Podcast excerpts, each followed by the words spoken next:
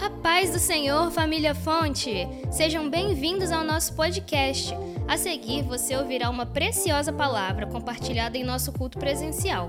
Esperamos que essa mensagem alcance o seu coração e que, através dela, Jesus fale contigo. Evangelho segundo João, capítulo 2, versículo 19. A palavra do Senhor diz assim: Jesus respondeu e disse-lhes: Destruí este templo e em três dias o levantarei. Disseram, pois, os judeus: Em quarenta e seis anos foi edificado este templo, e tu o levantarás em três dias? Mas ele falava do templo do seu corpo. Quando, pois, ressuscitou dentre os mortos, os seus discípulos lembraram-se de que lhes disseram isto e creram na Escritura e na palavra que Jesus tinha dito. Senhor, mais uma vez, nós temos o privilégio de te adorar. Senhor, como é bom estar na tua casa com meus irmãos. Como eu amo esta igreja, cada precioso irmão que está aqui, irmã. Como é bom quando nos reunimos em teu nome para bendizer o Senhor, para te adorar. Senhor, parece que o céu desce, ou a igreja sobe, o Senhor manifesta a tua presença, o Senhor toca em nossos corações, o Senhor fala conosco. Obrigado, Senhor, porque antes de chegarmos aqui na tua casa, o Senhor já estava. A tua palavra foi lida e ela vai ser ministrada neste dia onde celebramos, meu Senhor, a tua vitória sobre a morte, a tua ressurreição. Por isso, ó Pai, fala aos nossos corações, em nome do Senhor Jesus. E a amada igreja diz. Por gentileza, tome o seu assento. Queridos, nós lemos aqui alguns versículos que se encontram no segundo capítulo do Evangelho de João. Mais uma vez, vemos aqui o Senhor Jesus exercitando o seu ministério como Deus ele falando acerca de coisas que iriam acontecer. E o Senhor, ele tem este poder, porque ele não é homem para que minta, nem filho do homem para que se arrependa.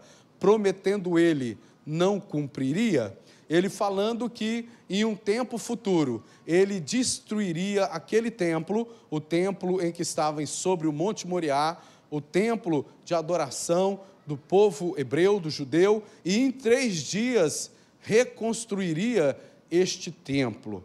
O Senhor, ele usou uma expressão meio que enigmática, porque ao ouvir a forma que ele se expressou, é natural em que aqueles que estavam ali ouvindo entendessem que de fato Jesus iria destruir a edificação chamada templo e que ele estava se comprometendo em fazer algo extraordinário aquilo que os homens demoraram 46 anos para edificar, ele em três dias edificaria de volta.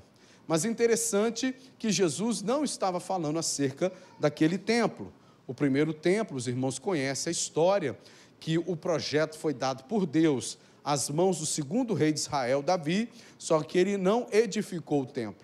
Ele ajuntou materiais, recursos, fez alianças com fornecedores como o Líbano, que forneceu muita madeira, e quando seu filho Salomão assume o trono, a sua primeira missão é edificar o templo, o templo que foi destruído pelo rei Nabucodonosor quando cercou Jerusalém.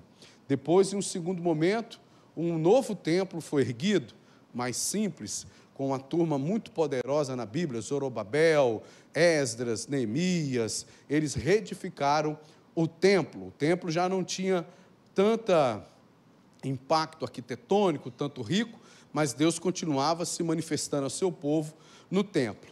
Este templo, ele sofreu uma reforma. Herodes queria agradar o povo nos tempos próximos ao ministério de Jesus, então ele financia como rei da Judéia uma reforma do templo.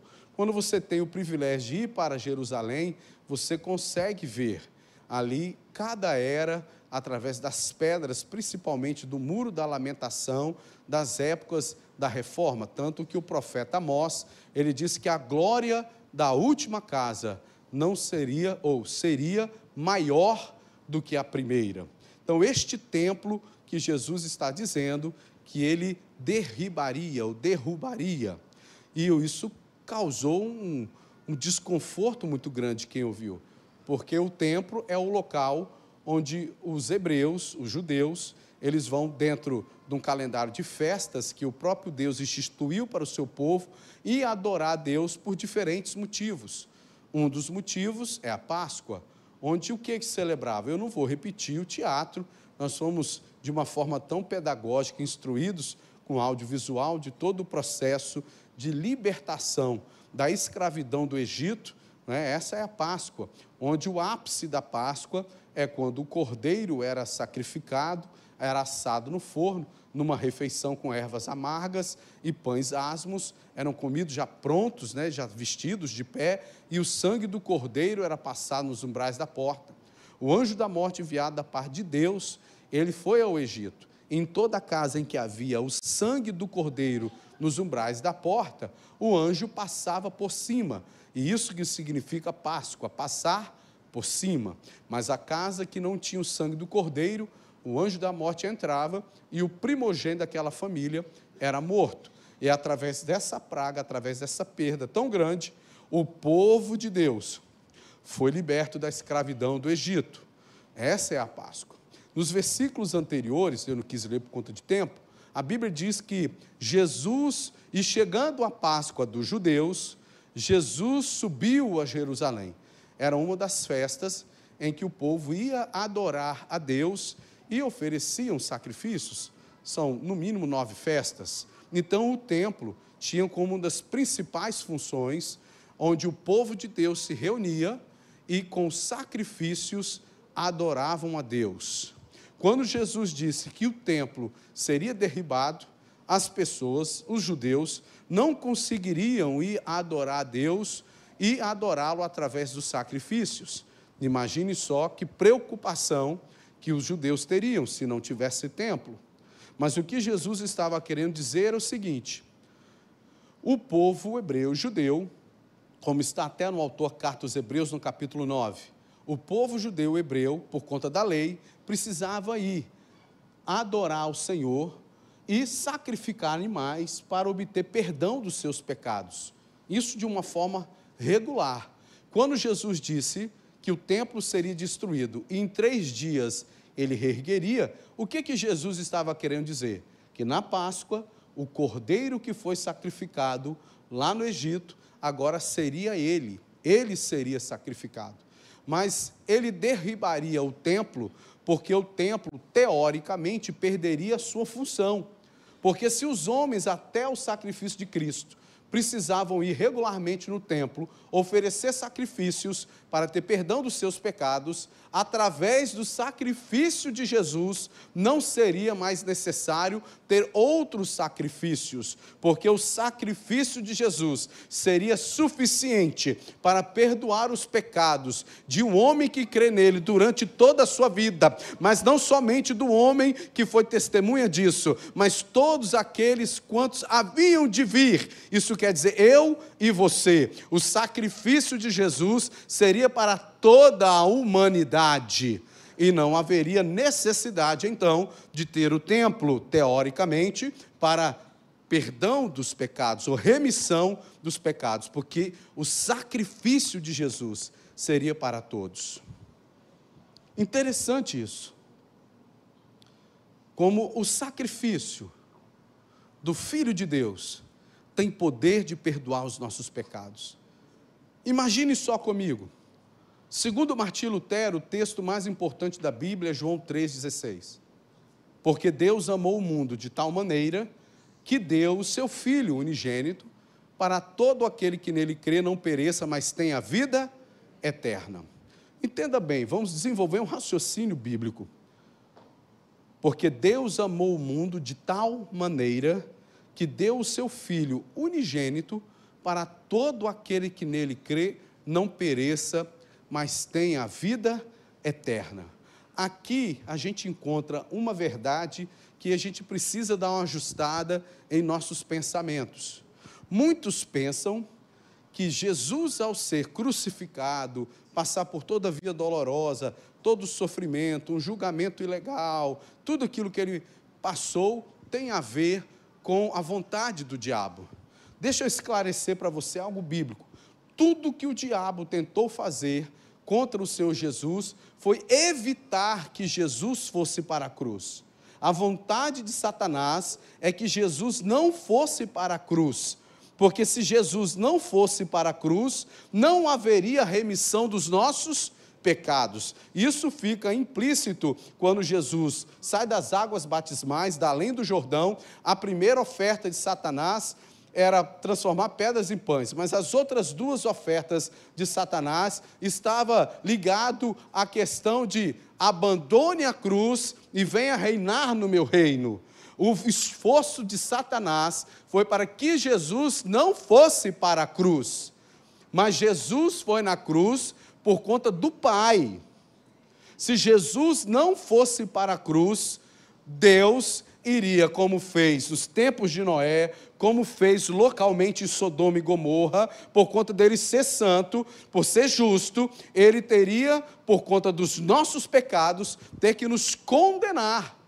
Mas por quanto ele deu o seu filho, porque ele nos amou primeiro, falou assim: não, para salvar toda a humanidade. Eu vou dar o meu filho em oferta para mim, para que eu possa perdoar. O sacrifício remidor, assim como Boaz foi remidor ali de Ruth, de toda aquela família, o Senhor Jesus é o nosso remidor, aquele que pagou com seu próprio sangue para nos salvar, porque Deus amou o mundo de tal maneira que deu o seu filho unigênito para ir para onde? Para a cruz. Cruz, um altar de sacrifício. Por isso Jesus falou do templo. A cruz vai ser o altar do sacrifício que o Cordeiro de Deus, eu, vou derramar o meu sangue para o Pai perdoar toda a humanidade. E na cruz, Satanás foi derrotado. O plano do diabo de levar, de condenar, de acusar, ele é o acusador, ele foi derrotado, porque Jesus entregou a sua vida em nosso lugar, porque Deus nos amou. Agora, um outro raciocínio, seguindo o raciocínio. Entenda bem, porque Deus amou o mundo de tal maneira que deu o seu filho para morrer por nós. Você que é pai que está aqui, você que é mãe que está aqui, você teria coragem de dar o seu filho para que ele morresse para perdão dos pecados dos outros? Você teria coragem de dar o seu filho para morrer para aquele homem? Nós temos igreja em Blumenau. Um dos membros da nossa igreja, seu filho estuda naquela escola. Você teria coragem de entregar o seu filho para morrer, para perdoar este homem que entrou naquela escola e matou aquelas crianças com o machado? Você teria? Aqui, Senhor, eu entrego meu filho para perdoar os pecados de todos os homens. Eu peguei um pecado que nos choca muito, porque mexe com criança. Mas nós sabemos, eu não tenho tempo para falar que, como que a Bíblia trata de pecados. Nós bem sabemos, porque já ouvimos, porque não há pecadinho e nem pecadão. Durante muito tempo a igreja se escandalizou e deveria continuar se escandalizando com adultério. O problema é só se escandalizar com o adultério, deveria se escandalizar com todos os pecados, porque para Deus pecado é pecado, e o salário do pecado é a morte, e o dom gratuito de Deus é a vida eterna através de Cristo Jesus.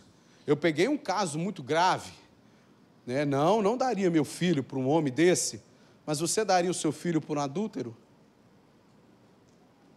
eu creio que nós não daríamos. De repente você tem um coração mais altruísta. Você poderia me responder, pastor, dar a vida do meu filho não. Mas para salvar toda a humanidade, uma missão como essa, meu filho eu não entregaria, mas eu me entregaria. Olha que missão, que resultado, né? Não, dar a vida do meu filho não, mas eu me entregaria para salvar toda a humanidade. Olha para o irmão que está do seu lado e diga assim: mas ele não aceitaria. Mesmo que você dissesse, meu filho eu não entrego, mas eu me entregaria, pastor. Olhe para o seu irmão e diga de novo para ele, mas ele não aceitaria. Sabe por quê, irmãos? Em primeiro lugar, porque não é uma questão de ser altruísta. O sacrifício para perdão dos pecados deveria ser acerca de algo santo. O cordeiro que foi sacrificado, ele era santo, ele era puro, não tinha manchas. E todos nós que estamos aqui, todos, isso também me inclui, mesmo sendo pastor, temos pecados e somos dependentes diariamente da graça, do amor, do perdão de Deus. Não poderia ser a sua vida porque nós somos pecadores, o sacrifício não teria um efeito. Por isso que a Bíblia diz: onde abundou o pecado, superabundou a graça. Imagine comigo uma balança com os pecados de toda a humanidade. Quão pesada essa balança seria? Não poderia ter um sacrifício de um pecador que compensasse, justificasse, absolvesse.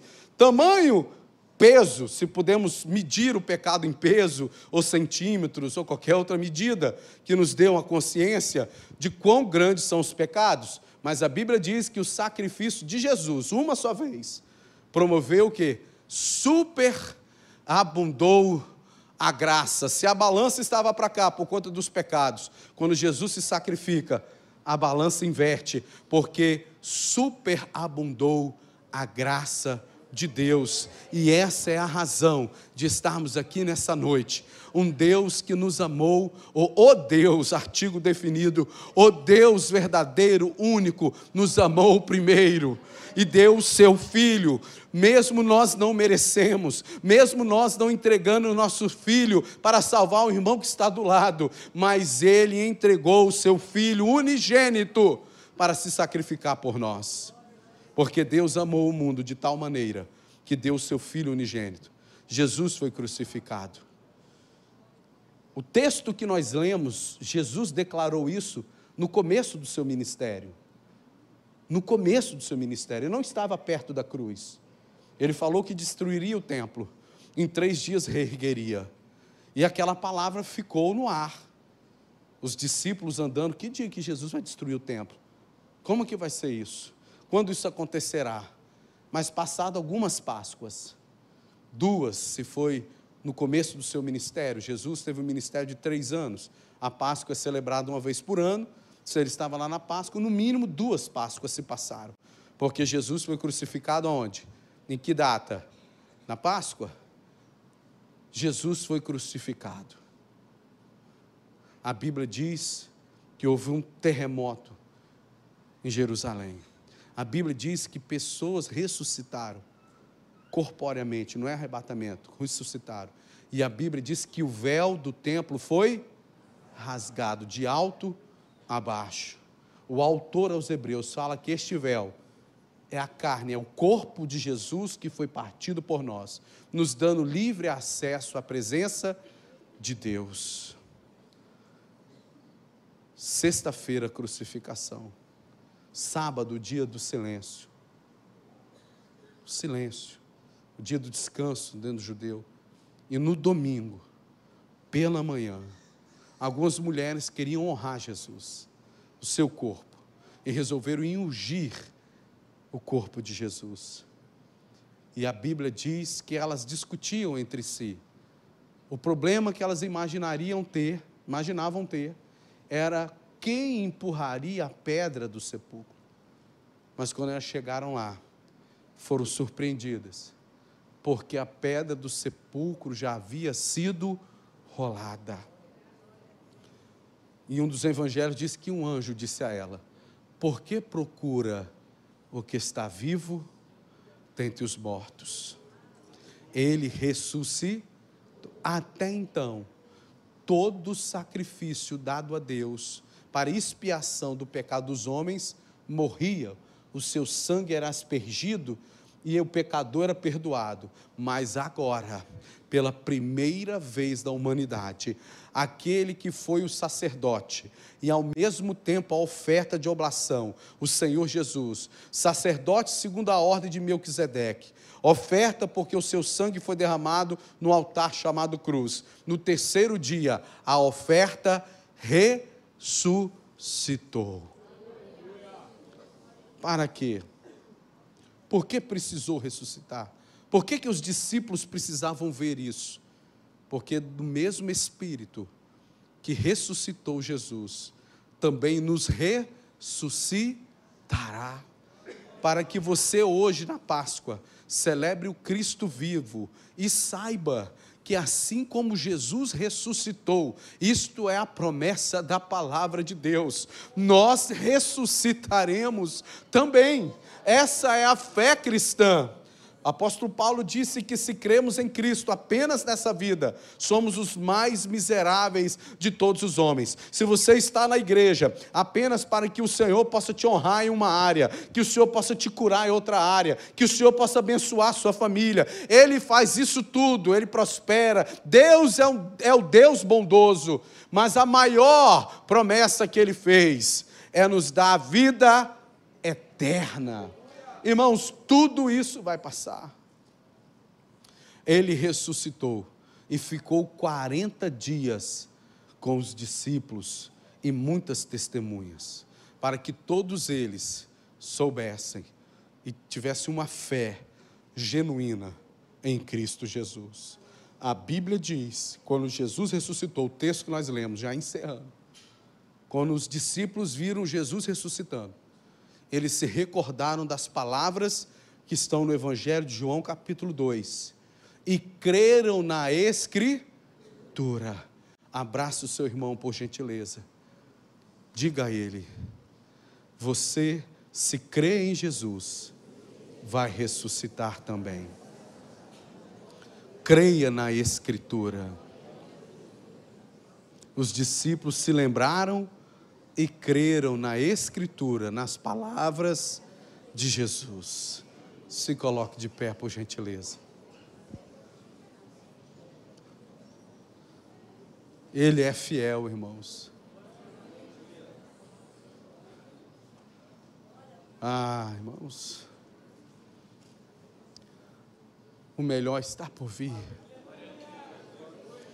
Tantos hinos que nos conduz a um pouco da eternidade, a repreendermos o nosso imediatismo.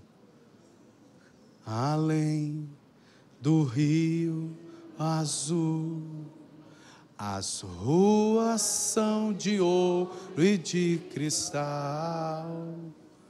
Ali tudo é vida, ali tudo é paz, morte, choro nunca mais. Mesa e dor, nunca mais. Por quê? Porque você vai ressuscitar. Assim como Jesus ressuscitou.